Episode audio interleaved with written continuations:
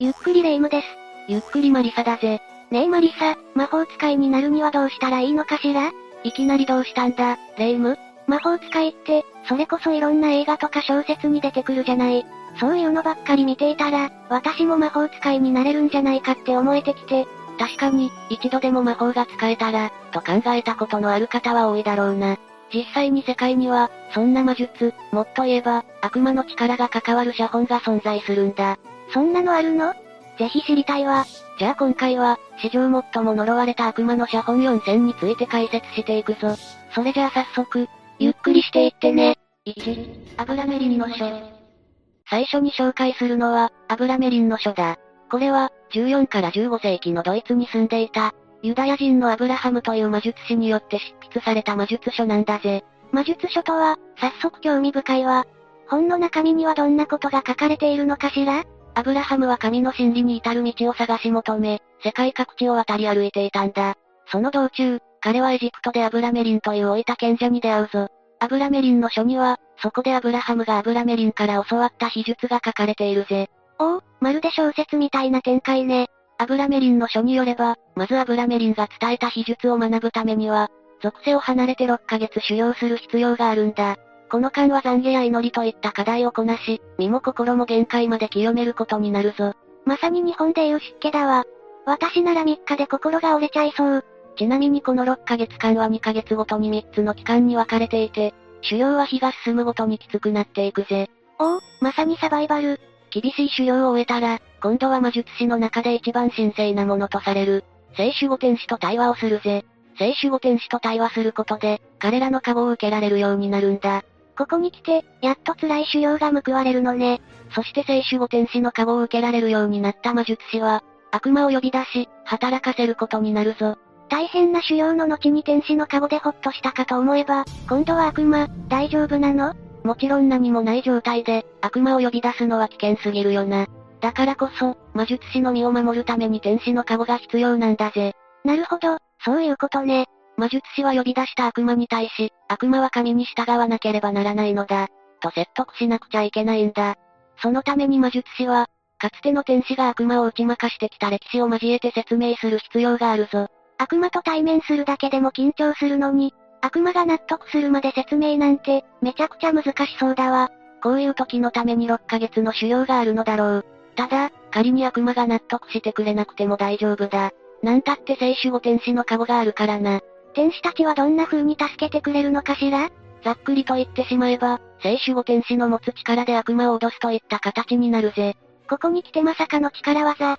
まあここで大事なのは、魔術師が悪魔から臆病と思われないようにすることだからな。悪魔から舐められないのが重要だぜ。ふむふむ。こういうメンタル面も含め、6ヶ月の修行で鍛えなきゃいけないってことだわ。こうして魔術師は悪魔の説得に成功すると、次は悪魔たちに忠誠を誓わせることになるぞ。悪魔に忠誠を誓わせることで、一体魔術師にどんなメリットがあるというのかしら？天使や悪魔の働きにより、あらゆる願いが叶うとされるんだ。これについては、魔術の習得の説明を終えてから詳しく説明するぜ。あらゆる願い、ワクワクしてきたわ。さて、悪魔の呼び出し説得が終わると、次に魔術師は一週間ひたすら神を褒めたたえることになるんだ。ちなみにこの間、魔術師はいかなる魔術も使っちゃいけないぜ。せっかく聖守護天使と悪魔を従えたのに。私ならうずうずして仕方なさそうだわ。この期間を終えると、魔術師はやっと悪魔を従えて魔術の使い手になれるぞ。ここまで長い道のりだったわね。これでようやく、願いを叶える方法が聞けるわ。願いを叶えるには、アブラメリンの書にある法人を使うんだ。この法人を使うことで、魔術師は悪魔を働かせて願いを叶えられるぜ。法人って？マス目にラテン文字を配置しただけの、極めてシンプルな図だな。ただ、魔術師はこの法人を使って未来の出来事を知ったり、悪魔にあらゆる金属を作らせたりすることだってできるんだ。まさに魔法の図ってことだわ。これ以外にも空中を飛んだり水の上を歩いたり、さらには動物を人に、人を動物に変身させたりと、いろいろなことができるようになるぜ。アブラメリンの書、最高じゃない。私もちょうど猫になって、のんびりまったりしたいと思っていたところなのよね。レイム、そもそもアブラメリンの書で願いを叶えるには、6ヶ月の修行が必要なことを忘れていないか？あ、アブラメリンの書の魅力に惹かれすぎて、すっかり忘れてたわ。もしそれでもアブラメリンの書で悪魔の使い手になりたいというのであれば、わかりやすく編集されたアブラメリンの書もあるぜ。そんなものがあるのね。てっきり凡人には手に入れることも叶わない、禁断の書かと思い込んでいたわ。全くそんなことはなくて、アブラメリンの書はドイツ語版、フランス語版、英語版、ヘブライ語版と、様々な言語に翻訳されて世界に出回っているぞ。ふむふむ。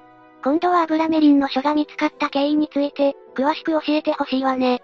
冒頭で、アブラメリンの書は14から15世紀に書かれたと説明したが、そもそもアブラメリンの書の現物が初めて発見されたのは1893年のことだったんだよな。あら、発見された時からの歴史は結構浅かったんだわ。しかもこの時に見つかったのはフランス語訳の写本で、見つかった場所もフランスパリの図書館だったんだ。世界の人々が知らない間に翻訳されて、出回ってたってことね。その後、17、18世紀に書かれたいくつかのドイツ語版、18世紀のヘブライ語版のアブラメリンの書が見つかったぜ。こうした発見をもとに、アブラメリンの書の起源が突き止められたんだ。それを聞くと、やっぱり魔術を実践しようとした人も多かったのかしら？どうなんだろうな。まずはアブラメリンの書に従って厳しい修行を乗り越えていけるのか。そもそもアブラメリンの書に書かれた魔術は本当に実現できるのか。アブラメリンの書にまつわる真相は、色々と謎に包まれているぜ。その謎、ぜひ私が魔術師になって解いてみせるわよ。なんだか霊夢が頼もしく思えてきたな。ただそう焦らなくとも大丈夫だぜ。え、私には魔術師になって、世界の謎を解明するという使命があるのに、アブラメリンの書以外にも、世界にはまだまだ興味深い写本が眠っているからな。とりあえずこれらの説明を聞いてからでも遅くはないぞ。次はもっと続々するような写本の紹介になってくるぜ。まあマリサがそこまで言うなら、とりあえず聞いてみるわ。2、ソイガの書。ソイガの書の起源はアブラメリンの書より古く、その歴史は1500年代にまで遡るぞ。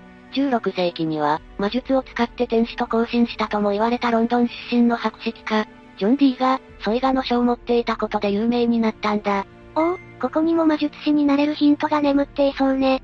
ソイガの書の中身は、魔法の呪文や先生術に悪魔学、天使の名前や系図などと実に盛りだくさんだぜ。特に天使についての内容が、ジョン D の興味を引きつけたぞ。そもそもジョン D ってどんな方なのかしら ?D は数学物理に天文学と、あらゆる学問に通じた人物で、大学の学長を務めるほどの偉い学者だったんだよな。ただそれと同時に、D は天使との交信にも強い関心を持っていたぜ。興味関心の振り幅がエグすぎるわ。ここまで学長になるレベルで博識な D の興味を引きつけたソイガの書について、もっと知ってみたいわよ。ソイガの書には、アダムに向けた、汚れのない神からのメッセージが書かれている、と D は信じていたんだ。ちなみにアダムとは、旧約聖書の中で最初の人間とされた人だぜ。神や天使を信じる人にとっては、とても神聖な書物だったのね。そしてソイガの書についてもう一つ面白いのが、使用されている言語だ。神からのメッセージは絵の句語という独自の言語で書かれており、これは天使が使うものとされるぞ。天使独自の言語とは、これまた初耳だわ。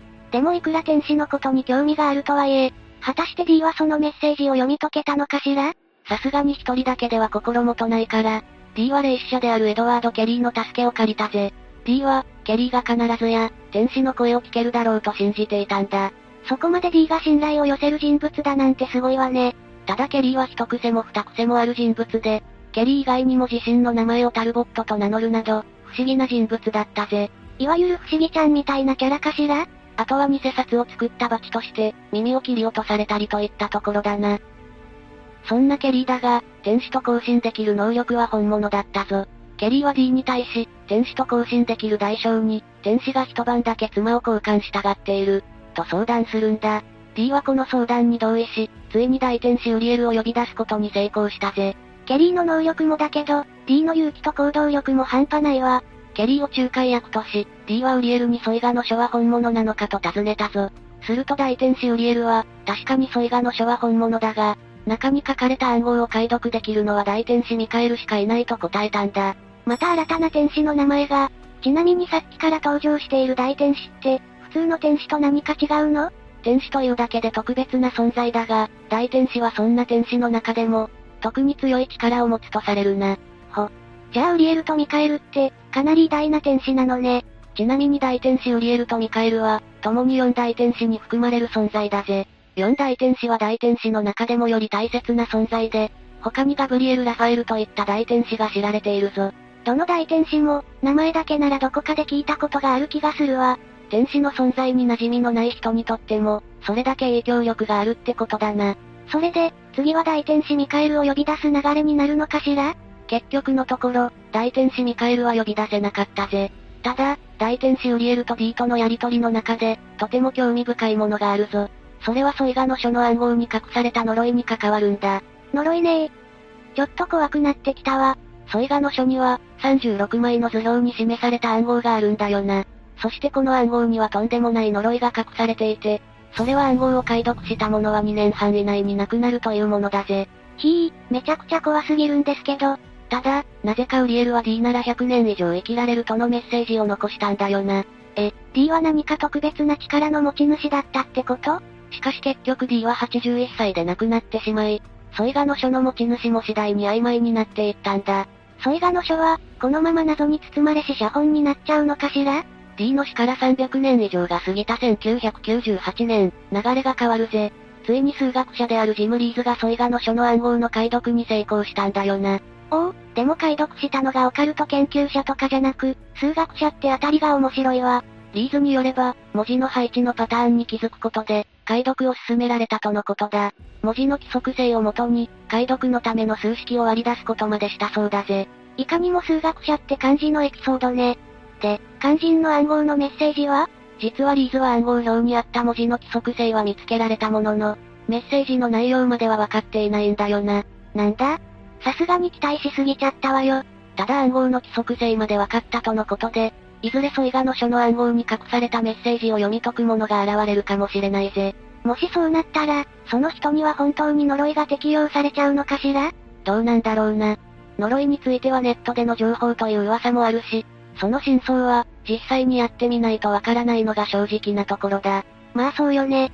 暗号の中身も気になるけど、せっかく解読してくれた方が、そのせいで亡くなっちゃうのも嫌だわ。こんな感じでディアリーズのように、科学者がこういったオカルトの謎に立ち向かったという歴史があるってことも、知っておくと面白いと思うぞ。さて、次はもっと刺激強めな写本に迫っていくぜ。3、ギガス写本。ギガス写本は、現存する中では最大のサイズを誇る写本だ。その大きさはなんと 92×50 センチ、厚さ22センチに重量75キロと圧倒的だぞ。もはやこの情報だけでお腹いっぱいになりそうよ。ギガス写本を研究する前に、一枚一枚めくっていくだけでも一苦労だわ。ギガス写本は13世紀、現在のヨーロッパにあるチェコ共和国にあたる、ボヘミアで作られたとされるが、誰が作ったのかは謎に包まれているんだよな。ギガス写本もまた、色々と謎に包まれているのね。そもそも、どうしてこんなに巨大な写本を作ろうとしたのかしら？ギガス写本の中身は盛りだくさんで、旧約聖書に新約聖書、ユダヤ戦記にボヘミア年代記、さらには古代ギリシャローマの医学書まで、他にも様々な内容がラテン語で書かれていたぜ。ただ大きいだけじゃなく、中身もしっかり詰まった写本だなんて、これはますます興味がそそられるわ。しかもこの当時、本そのものがかなりの高級品とされていたんだよな。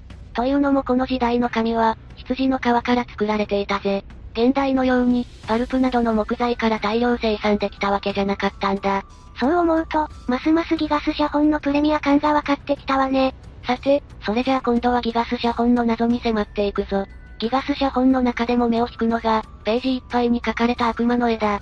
このページだけ色味が違うのは、注目されて何度もめくられ、火に当てられたからだな。いかにもヤバそうな悪魔だわ。ああ。ギガス写本はその大きさに加え、悪魔の絵でも有名となり、その影響で悪魔の聖書とも呼ばれるくらいだ。他の写本の時みたいに、実際に悪魔とやりとりでもしたのかしら？そんな感じだろうな。ここがギガス写本の一番面白いところで、ギガス写本の作者は悪魔に魂を売った。とまで言われるぜ。まあ確かに、これだけのボリュームならそう言われても仕方ないものね。完成までにも、ものすごい時間と労力がかかっていそうだわ。これを聞くとさらにびっくりすると思うが、ギガス写本はたった一人の修道士によって作られたと言われるんだ。ギガス写本の中身をデザインまで再現するには、20年もの歳月がかかるとまでされるしな。に、20年、書いている間に赤ちゃんが成人しちゃうじゃないの。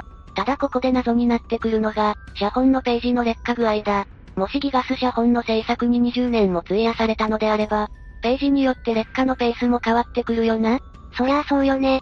ところが、ギガス写本のページの劣化具合はどれも同じぐらいで、それほど長い期間をかけて作られた写本には思えないんだ。それじゃあやっぱり何人かで作ったんじゃないの？いや、写本のデザインや文字の筆跡には統一性があり、とても複数人で作ったものとは思えないぜ。もっと奇妙なのが、どのページにもミスがなく完璧で、その労力のヤバさを感じさせない点だな。うん。ますますギガス写本の謎が深まってきたわ。この謎を解く鍵になるのが、先ほど説明した悪魔の絵だぜ。え？まさか本当に悪魔の助けを借りて写本を完成させたとでも言いたいの？ああ。中世の伝説によれば、ギガス写本は監禁された修道僧により作られたとされているんだ。その修道僧は監禁されている間、たった一晩で写本を行うことを誓ったぜ。あらら、修道僧はなんでまた監禁されちゃったのかしら？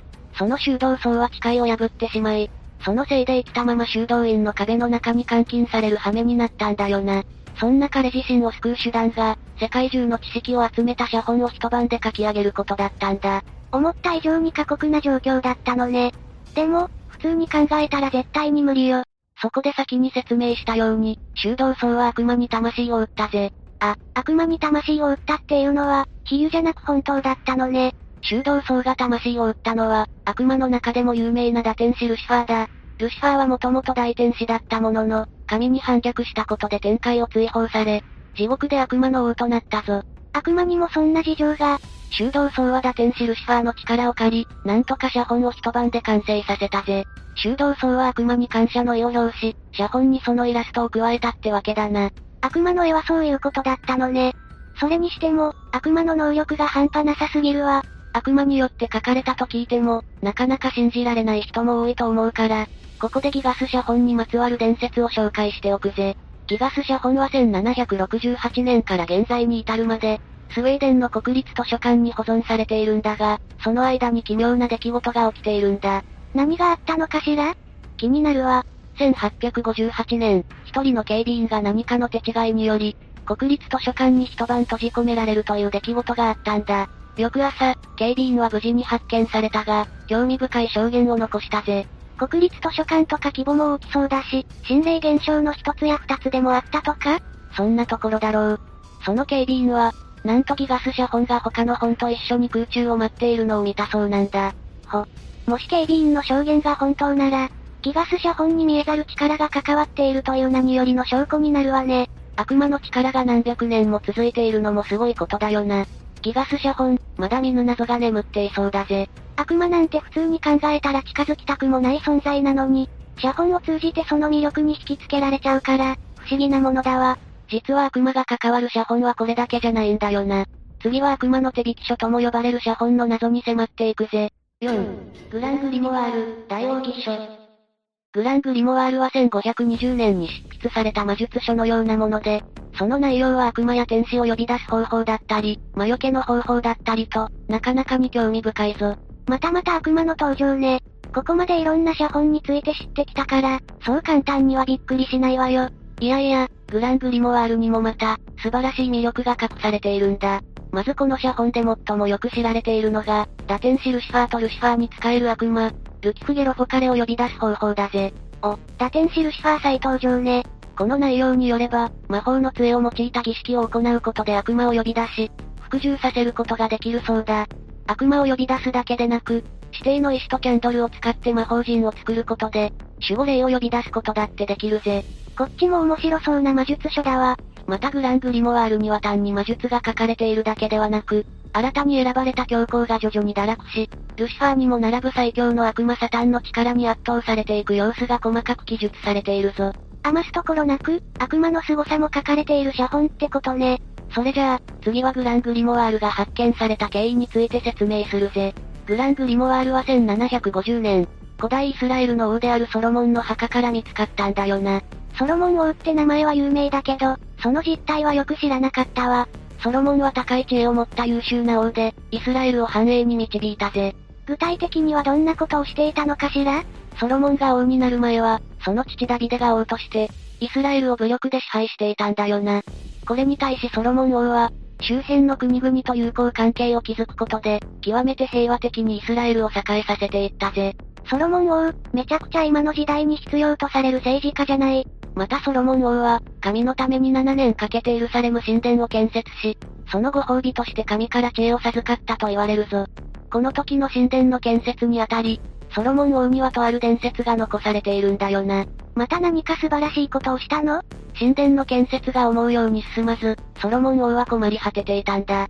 そんな時、ソロモン王が神に祈ると、かの大天使ミカエルがエメラルドの翼を広げて現れたぜ。ミカエルって、確か四大天使の一人だったわよね。ああ。そしてソロモン王は、大天使ミカエルから指輪を授かったぞ。その指輪には、天使と悪魔を自在に操れるという恐るべき力が秘められていたんだ。もしかしてソロモン王は、そこで悪魔の力を借りて、その通りだぜ。ソロモン王は悪魔を働かせ、順調に神殿の完成までこぎつけたぜ。ソロモンは古代イスラエルの王であったと同時に、悪魔使いでもあったってことね。そんなソロモン王の墓からグラングリモワールが発見されたことで、よりグラングリモワールの悪魔の手引き書としての評判が高まったぞ。ちなみにグラングリモワールがどんな人物によって生み出されたのか気になるわ。